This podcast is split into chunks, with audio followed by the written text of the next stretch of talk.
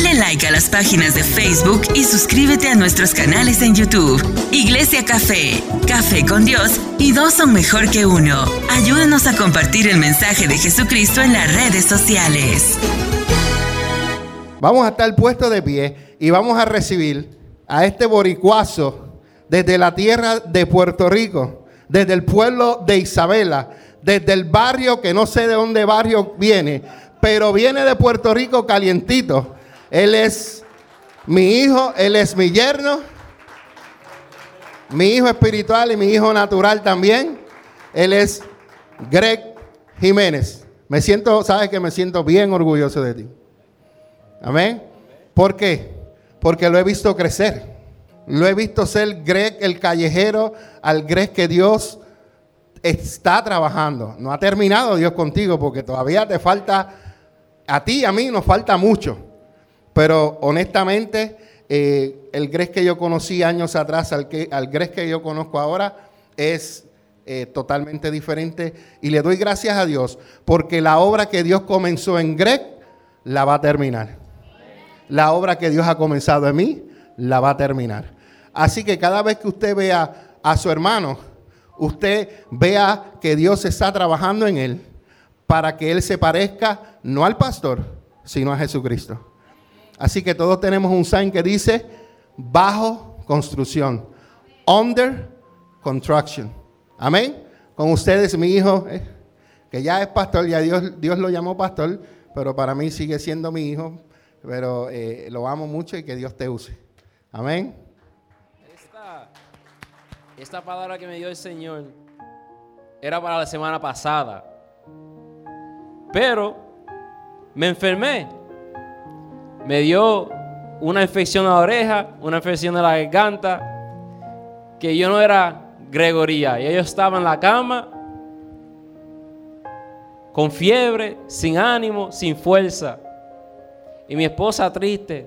Teníamos un weekend largo y yo de cama enfermo.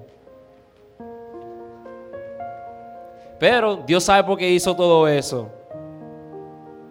Hoy estoy aquí para dar esta palabra, para servirle al Señor. Y primero vamos a empezar con estos textos de referencia.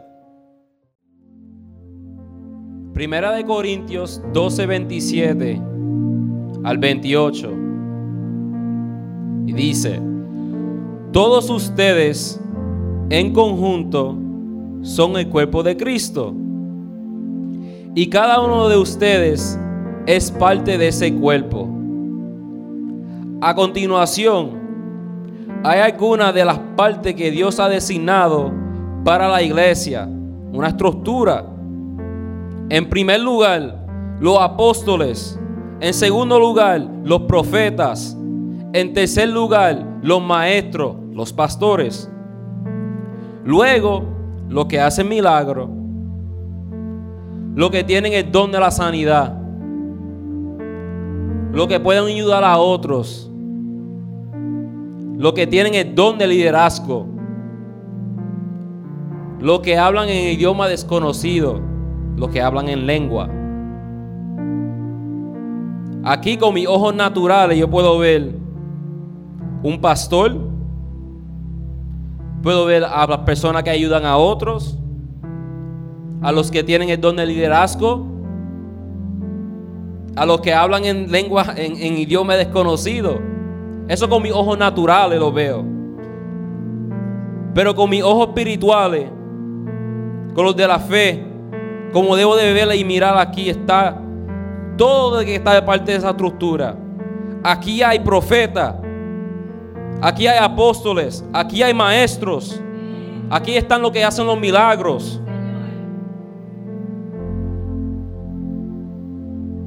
Todo eso es un proceso que el Señor ha puesto y que debemos seguir. Y en primera de Samuel 22, 1 al 2, dice, entonces David salió de Gat y escapó la cueva de Adulam. Al poco tiempo, sus hermanos y demás parientes se unieron allí, a él allí.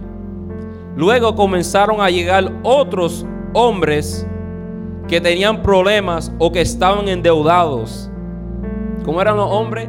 Que estaban en problemas y estaban endeudados. No le llegó a los que tenían riqueza y tenían finca. No, llegaron los pelados. o que simplemente estaban descontentos. Y David llegó a ser capitán de unos 400 hombres.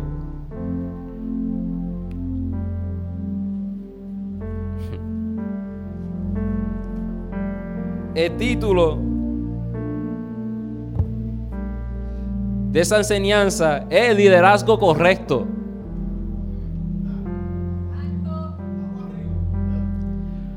Para que David fuera oficialmente el rey de Israel, necesitó el apoyo de las doce tribus.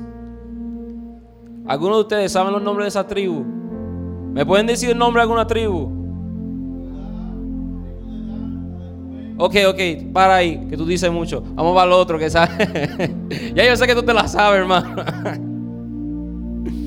Tenemos a Rubén, a Simeón, a Libeay, a Judá, a Dan, a Neftalí, a Gá, a Seel, Isaacar, Zabulón, José y Benjamín. Habían doce tribus y el Señor tuvo doce discípulos. Las parejas no somos dos, somos tres. A mí me recordaron esto anoche. Las parejas no son dos, son tres. Está el padre, la esposa y el marido. Escucha cómo, escucha cómo Dios brega con tres. Está la mañana, está la tarde y está la noche. Está el pasado, está el presente y está el futuro.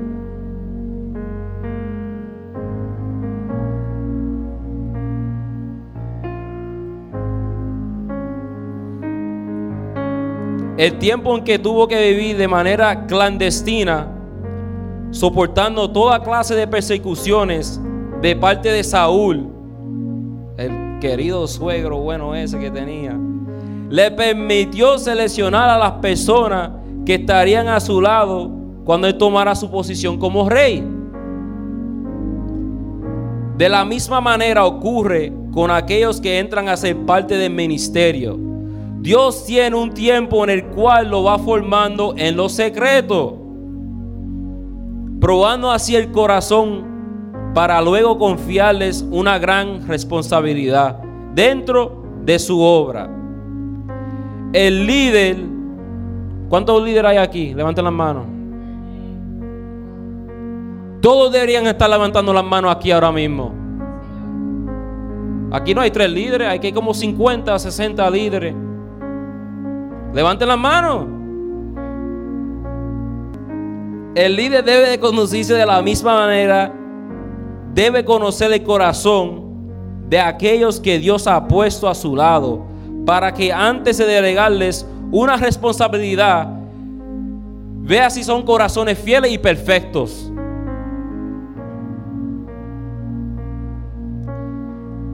El pastor nos delega nos da responsabilidad.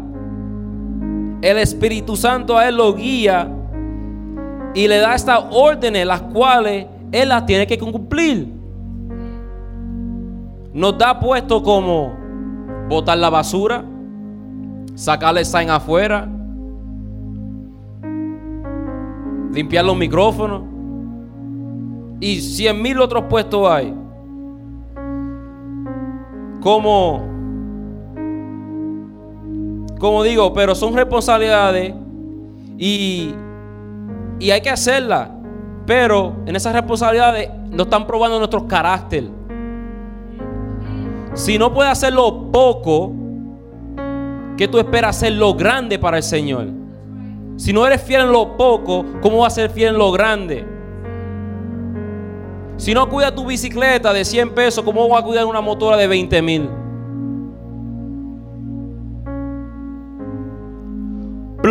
Proclamaron de manera unánime a David como rey. No fue, aquí no hubo discusión, aquí fue David va a ser rey. el Señor puso su mano sobre él y dijo, tú vas a ser el líder de nuestro pueblo. La formación correcta implica un tiempo de quietud durante el cual la palabra de Dios, que es dada por el poder del Espíritu, se encarga de estructurar el hombre espiritual. Uno de los anhelos del Padre es que cada persona se desarrolle de una manera estratégica para que pueda ser enviada a cumplir su propósito soberano. ¿Cuántos aquí pasan por proceso? Ah, aquí levantaron la mano, oye, ahorita cuando dije levantar los líderes, ninguno levantaron las manos. Todos pasamos por proceso. Yo levanto la mira, todo. Hasta los pelos se levantan ahora mismo. ¿Y cuántos dejan que el Señor termine y lo guíe en esos procesos?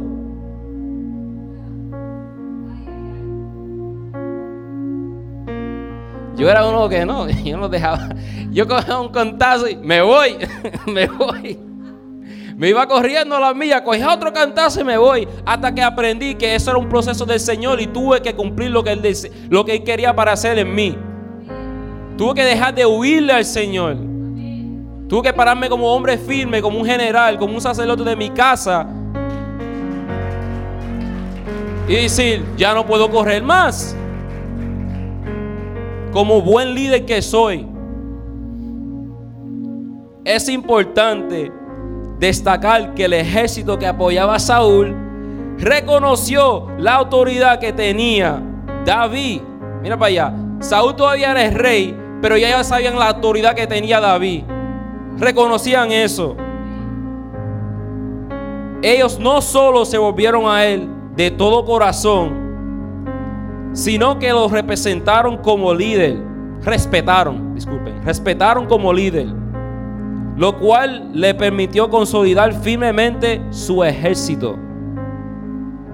Hermano, tú no puedes funcionar con 10 que te hacen un trabajo y 5 que no lo hacen porque te van a dañar los 10 que están haciendo el trabajo o te van a atrasar el trabajo. Pero David no tuvo ese problema por ahora. Ahora vamos formando sus valientes. Cuando David comenzó a formar su primer equipo, vamos de nuevo aquí ahora, no llegaron a él los hombres de empresa, ni grandes militares, ni intelectuales. Por el contrario, ¿qué pueden adivinar? ¿A quién, quién, quién le llegó a David? Lo que rodearon fueron aquellos que tenían grande que deuda económica, los amargados del espíritu y otros cuantos que tenían un sinnúmero de problemas. Si vamos a Lucas 14, 28. San Lucas 14, 28, pastor.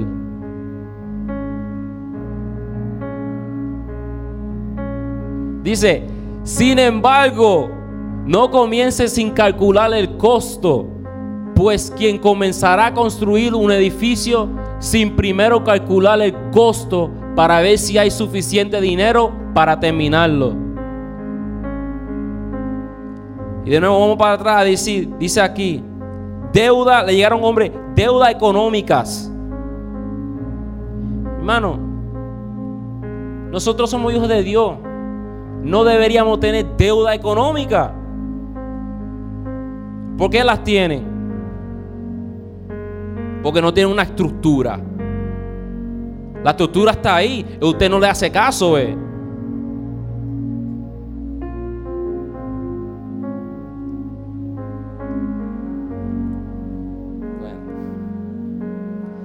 Ay, la estructura de deuda económica. Vamos, vamos por ahí, porque vamos a meternos a deuda económica aquí. Sí. Deuda de cuento. Si usted tiene un presupuesto de mil dólares para dos semanas y va y sale, paga los biles, te quedan 300 pesos, pero sale a comer sábado, viernes, sábado y domingo, gasta 200, te quedan 100. Todavía le tienes que poner gasolina en el carro, te quedan 75. Los 75 pesos no te van a pagar otras dos semanas. Te pone a coger en prestado. Y después te le esconde a la persona que le coge en prestado. Nosotros somos hijos de Dios, no tenemos que estar cogiendo un prestado a nadie. Al menos si nos beneficia para un negocio, si vos coges prestado 15 para hacer 100, mil.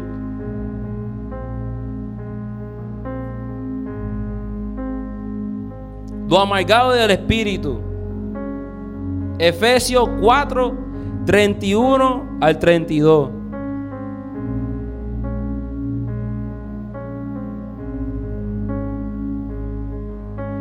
Libérense de toda amargura, furia. ¿Dónde fue pastor? ¿Qué pasó? Ahora. Enojo, palabras ásperas, calumnias y toda clase de mala conducta. So, tú me estás diciendo a mí, David era un gran líder. Era característica, era un rey justo, un valiente, una persona apasionada, un guerrero, un músico y un poeta. Yo quiero tener todas esas características, oye, gran papi. Mira para allá, músico y poeta. Él todavía estaba bregando con todas estas personas, con personas endeudadas, con personas amargadas, personas en enojo, personas con calumnia. David como líder estaba bregando con todas estas personas y todavía tenía que administrar el pueblo y defenderlo también.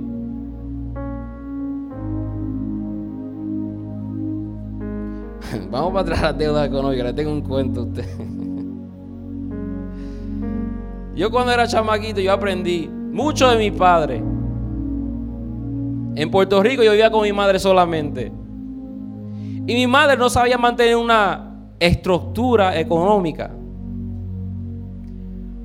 So, si ven los de la olla, corre de la olla. Mi mamá un día viene y entran los salesmen, los vendedores entran a casa y tienen un equipo ahí y se ponen a cocinarnos. Yo digo, wow.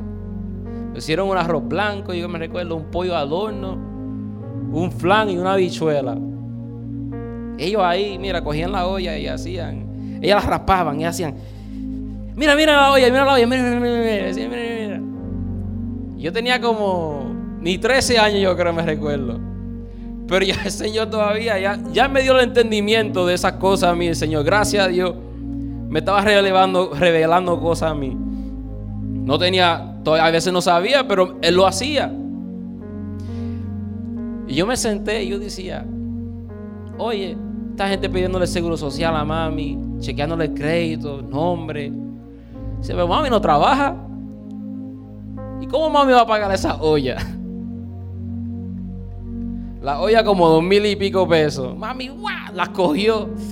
Yo dije, ay, papá, esta gente van a estar buscando a mami todos los días después de hoy. Pasó una semana. Señora María Martínez, estamos aquí. y yo, mami en un cuarto, y yo asustado, como si fuera que yo cogí la olla. yo veo acá, yo no cogí la olla, que estoy asustado. A mí me dan ganas de abrir la puerta y decir, mira, está allá en el cuarto. Pero le pasa por no tener una estructura económica y no saber decir que no. Porque nosotros tenemos que decir que no, tener ese entendimiento de decir que no, ahora yo no puedo hacer eso. Es bueno decir que no a veces. Si no te beneficia, di no. That's it. Y hay otro también, te voy a dar otro más también. Fueron dos, dos veces, mami. Mami ya aprendió, gracias a Dios, aprendió de eso. ¿Cuántos conocen a Renta Center? Chacho, aquella man hizo. Ay, Renta Center. Mami sacó otra vez una televisión Sony. Bueno, me encantó la televisión Sony. Ahí, ahí, yo no puedo quejarme ahí. Unos muebles, la televisión Sony. Y de nuevo, yo me miraba y yo, me reía y decía: Aquí no va a haber pago para eso, papá. Aquí no van a pagar esos muebles ni esa televisión. A la semana de nuevo. Señora María Martínez, somos los de Renta Center. Y yo viendo una película, Mew, bajar el volumen a las millas. Hoy no me van a quitar esta televisión, no a mí, decía yo.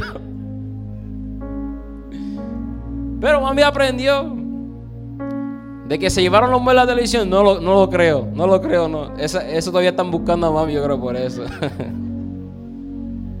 si mami, si estás viendo esto, te quiero, te amo.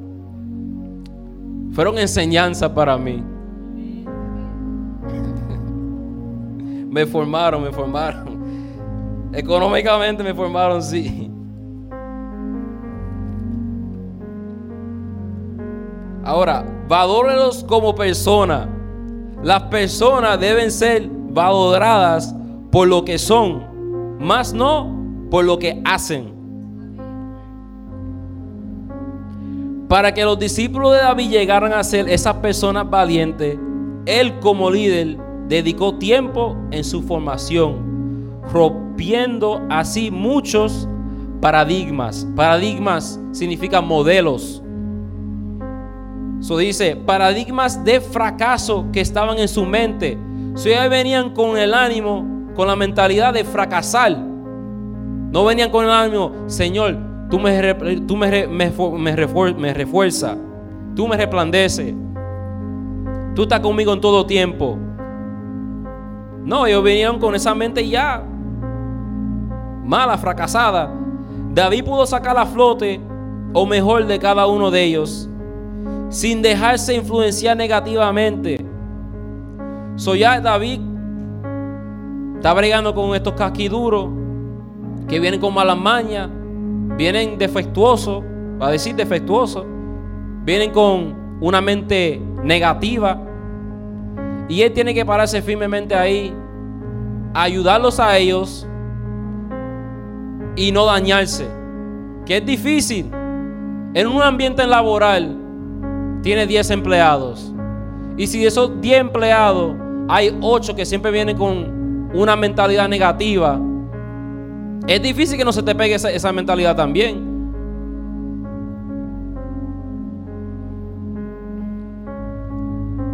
sin dejarse influenciar negativamente por los errores que estos permanentemente cometían. So hacían esto ocurridamente, ocurridamente y seguían y siguen y seguían por encima de lo que ellos hacían, Él los valoró por lo que eran.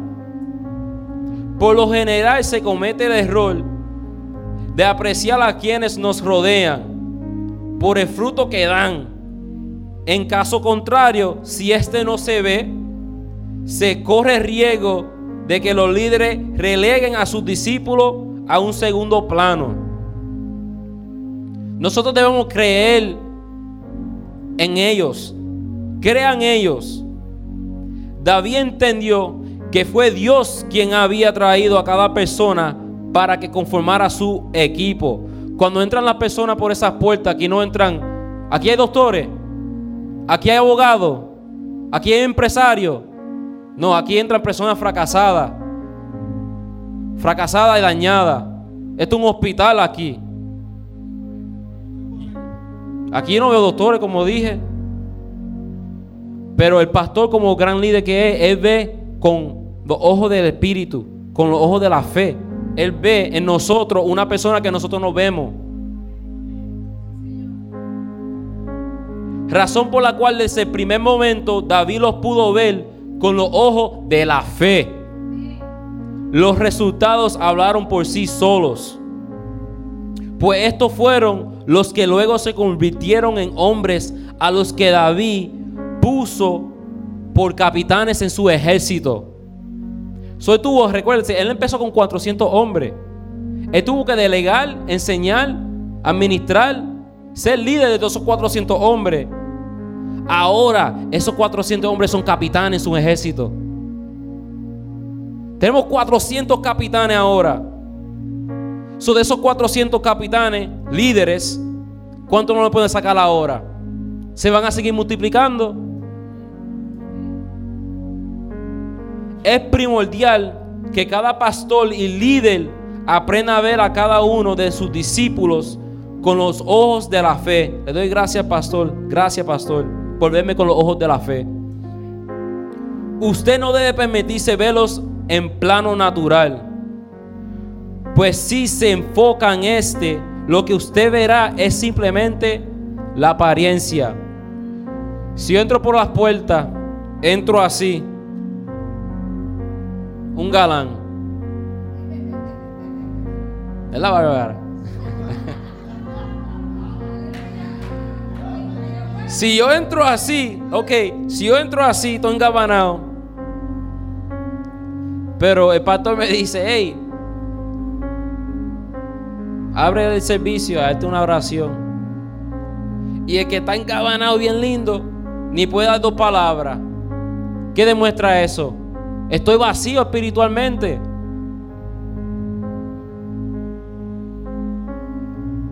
Hay muchas personas que son así. Apariencia. Pero están más vacíos que un coco seco.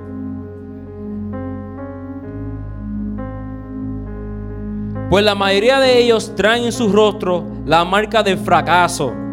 Yo cuando entraba, entré por esas puertas, yo entré en fracaso. Yo no quería entrar, me recuerdo. Cuando yo venía a la iglesia, yo me sentaba y decía, ni me molesten, déjenme inquieto, decía yo. Ahora digo, ¿en qué puedo servir? Ahora estoy atento. ¿Cómo estás, hermano? ¿Estás bien? How you doing? You need a hug? Give me a hug.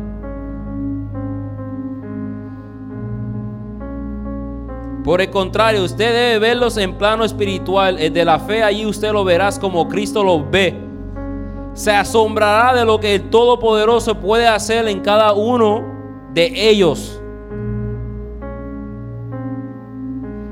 Ahora necesito dos valientes. No levanten las manos, no se levanten. Dos valientes. Jack. Uno más. Two. Oh, there we go. Y Héctor. Ven, aparecen aquí enfrente.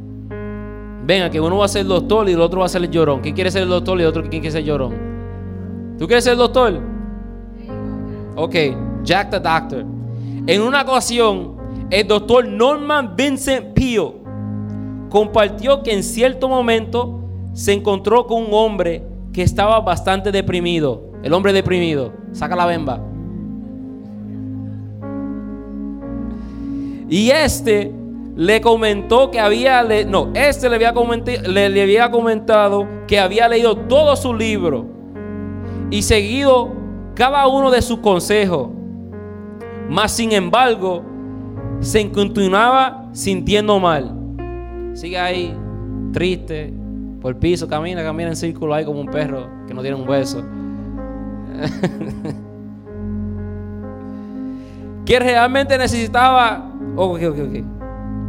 Y ese le comentó que había leído todo su libro y seguido cada uno de sus consejos. Más sin embargo, se continuaba sintiendo mal, que realmente necesitaba una palabra de aliento para avanzar. So, doctor, quéjate, doctor. En ese momento, el doctor Pío le respondió que el problema que él tenía era que estaba, dile, dile,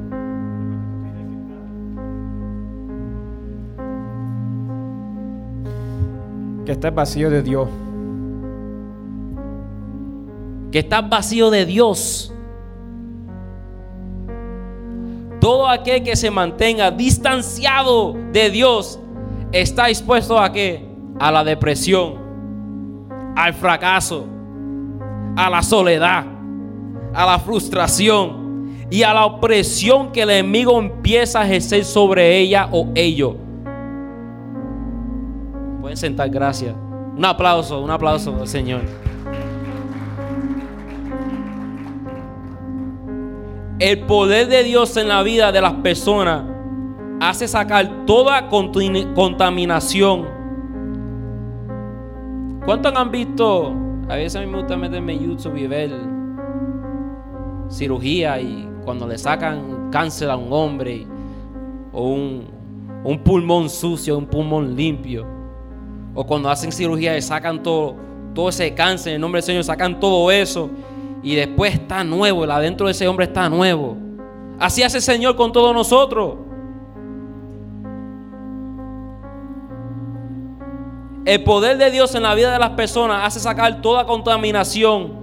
Quien tenga ese poder de Dios en su vida podrá experimentar libertad en Él y sentirá que solo con el Señor solo con el Señor, ya son una gran mayoría. También como líder, yo tengo que reconocer los triunfos de mis discípulos. Mi padre reconoce mis logros. David tenía la amabilidad de reconocer la capacidad que poseía cada persona, incluyendo a aquellos valientes que un tiempo habían trabajado en el ejército de Saúl. Muchas personas quisieran escuchar estas palabras. Salud a ti por un buen trabajo bien hecho. Nadie puede compararse con tu creatividad y tu pasión. Y no es de extrañar que tengas tanto éxito. Y viene el líder y dice, este asombroso logro es solo un paso en tu viaje. Tu capacidad para buscar incansablemente soluciones a los problemas y encontrar formas innovadoras de mejorar el mundo es la clave de este éxito. La fuerza del equipo vive de cada miembro.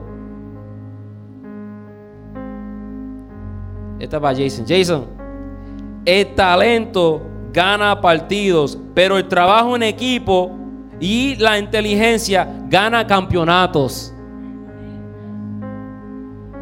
Ronaldo no gana solo. Messi no gana solo. El rey David no ganó esa batalla solo. Él la ganó con Dios y con su ejército. Cuando ellos quisieron ser parte de su ejército, David los reconoció. No les dio de codo. No los rechazó. Él los reconoció y le dio un lugar de honra. Los triunfos de quienes nos rodean no solo deben ser reconocidos, sino también expresados verbalmente, como estaba diciendo. Y le voy a dar otro ejemplo más. Mientras trabajabas para conseguir esta victoria, te comportaste con tanta humildad, gracia y amabilidad hacia los demás.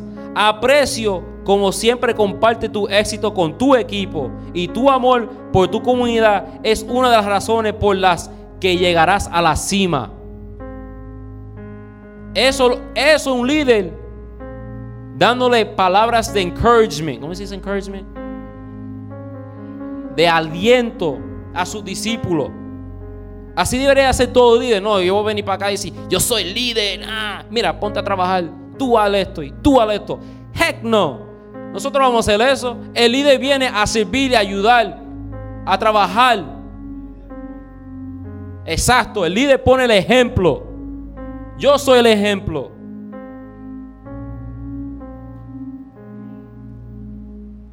¿Están conmigo? Amén.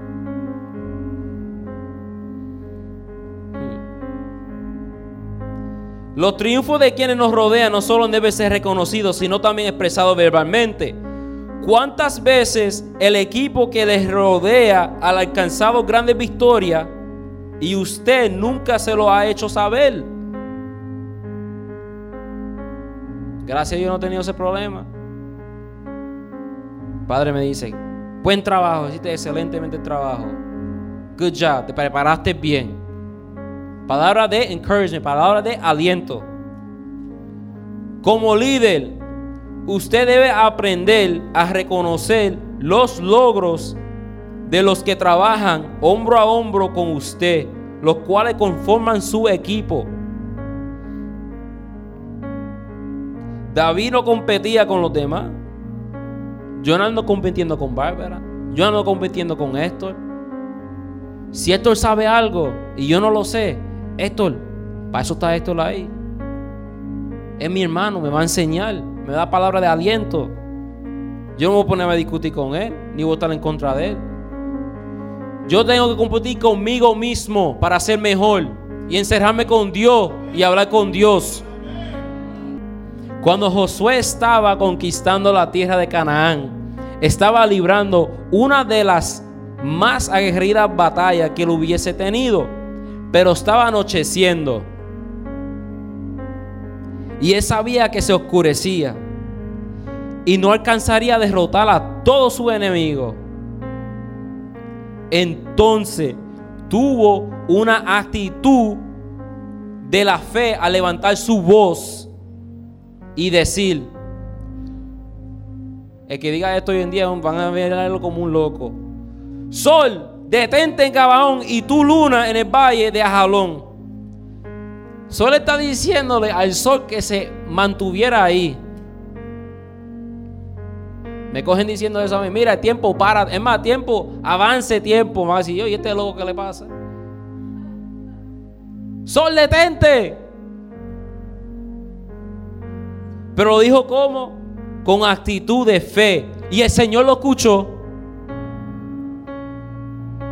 Fueron pocas sus palabras, pero inmediatamente el sol se detuvo y la luna también. Y no hubo noche, o sea, no se oscureció. Todos los enemigos esperaban que se oscureciera y no lo sucedió. Por las palabras que dijo, el Señor lo escuchó.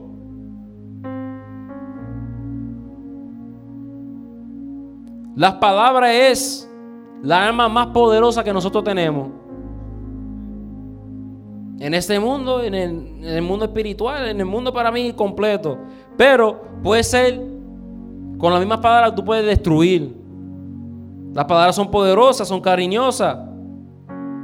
Pero en ese instante él la usó con fe y el Señor lo escuchó y detuvo el sol para que pudieran ganar una batalla. David entendió el poder de las palabras y actuó en fe y Dios lo honró. Y ahora, vele por la unidad del grupo. Nunca deje que un hermano esté solo. Siempre refuércelo, siempre esté con él, siempre llámalo, háblale. Invítalo a comer también, bendito. Ahí se quedaron más callados, muchachos. Bajaron las cabezas y se escondieron las carteras. A mí, a mí no me lleven a comer, yo estoy medio.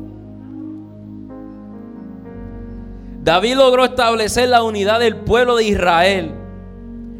Aún en los momentos de crisis mantuvo la unidad con las personas de la casa de Saúl. Mira que no eran la casa de él, eran manos de afuera.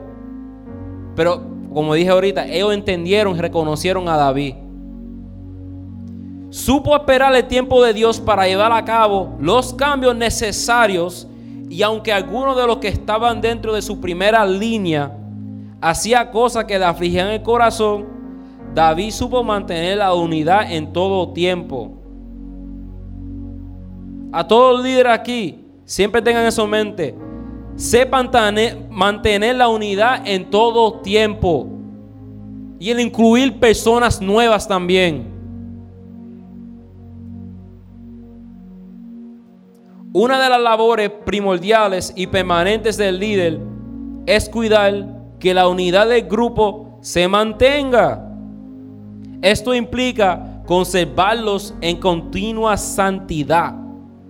Esto lo entendió muy bien el apóstol Pablo cuando dijo, solicito en guardar la unidad del Espíritu en el vínculo de la paz. Eso está en Efesios 4.3. David tuvo la paciencia y el carácter y el entendimiento. Él supo que todavía no era el tiempo de Dios para hacer lo necesario en el reino. Muchos de nosotros no sabemos esperar el tiempo de Dios. Y por eso nos metemos en tantos revoluces, porque no sabemos esperar en el tiempo de Dios. Si, si nos aguantamos a veces por un o dos días, la bendición está ahí. Pero nosotros no esperamos y nos vamos por acá. ¿Y qué nos pasa? Estamos llorando, estamos endeudados, estamos tristes.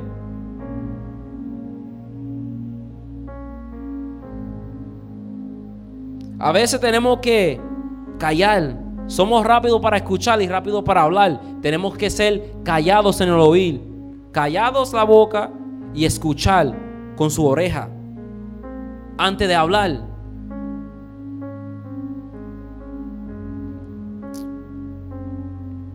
Vamos ya mismo a la conclusión. Ya mismo estamos terminando. De la misma manera ocurre con aquellos que entran a ser parte del ministerio. Dios tiene un tiempo en que los va formando en los secretos. Él trabaja en mí en secreto en casa. Él trabaja en Luis. Él trabaja en Richie. Él trabaja en Aileen. Él trabaja en Jack. Él trabaja en Tito. En los secretos. Ahora está en nosotros que tenemos que aplicar lo que está trabajando en secreto en nosotros. Tenemos que aplicar eso en el mundo afuera. Tenemos que ser el ejemplo.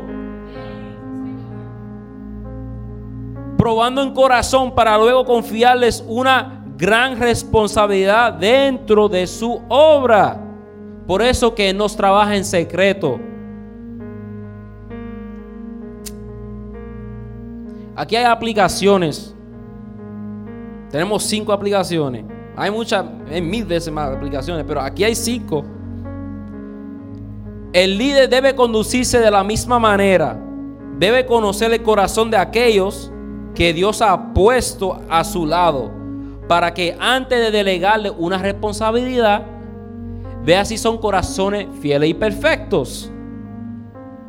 La dos, la formación correcta implica un tiempo de quietud durante el cual la palabra de Dios, dada en el poder del Espíritu, se encarga de estructurar el hombre espiritual.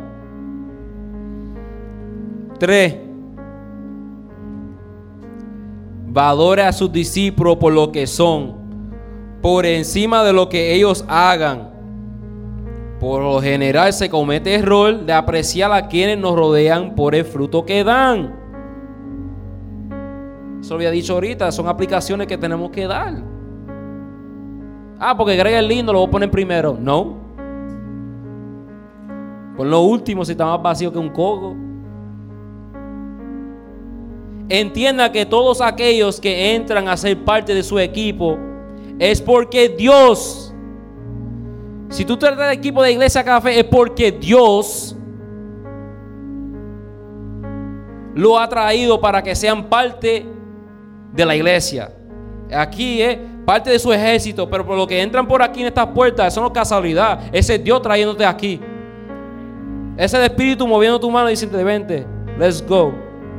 Vamos a aprender, vamos a darle de comer a tu espíritu hoy, que ya tengo hambre. Razón por la cual desde el primer momento, véalos con los ojos de la fe. Ah, mira, aquel entró con pelo chinita. Uf, déjame sentarme por acá, que ese medio loco. No. Da un abrazo y Dios te bendiga. ¿Cómo está mi hermano? ¿En qué te puedo servir? Y las cinco. Voy terminando. Una de las labores primordiales y permanentes del líder debe ser cuidar que el grupo se mantenga en unidad. Esto implica conservarlos en continua santidad. Hermano, espero que esta aplicación la hayan escrito. Si no la hayan escrito, el pastor lo va a poner mensaje en Facebook, YouTube, Twitch, Twitter, I don't know, tanto, tantas cosas que, que, hay hoy en día. I got Facebook, that's it. Facebook and WhatsApp. Eh, apliquen esto, no solamente aquí, afuera, en su trabajo, en su casa. Denle gracias a Dios por estas palabras que el Señor nos ha dado hoy. Ese fue de mi parte el mensaje, gracias a Dios.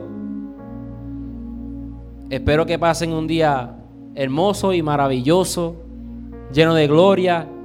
Estén reforzados con el Espíritu Santo y estén llenos de fuerza increíble durante esta semana como el búfalo. Dale like a las páginas de Facebook y suscríbete a nuestros canales en YouTube. Iglesia Café, Café con Dios y dos son mejor que uno. Ayúdanos a compartir el mensaje de Jesucristo en las redes sociales.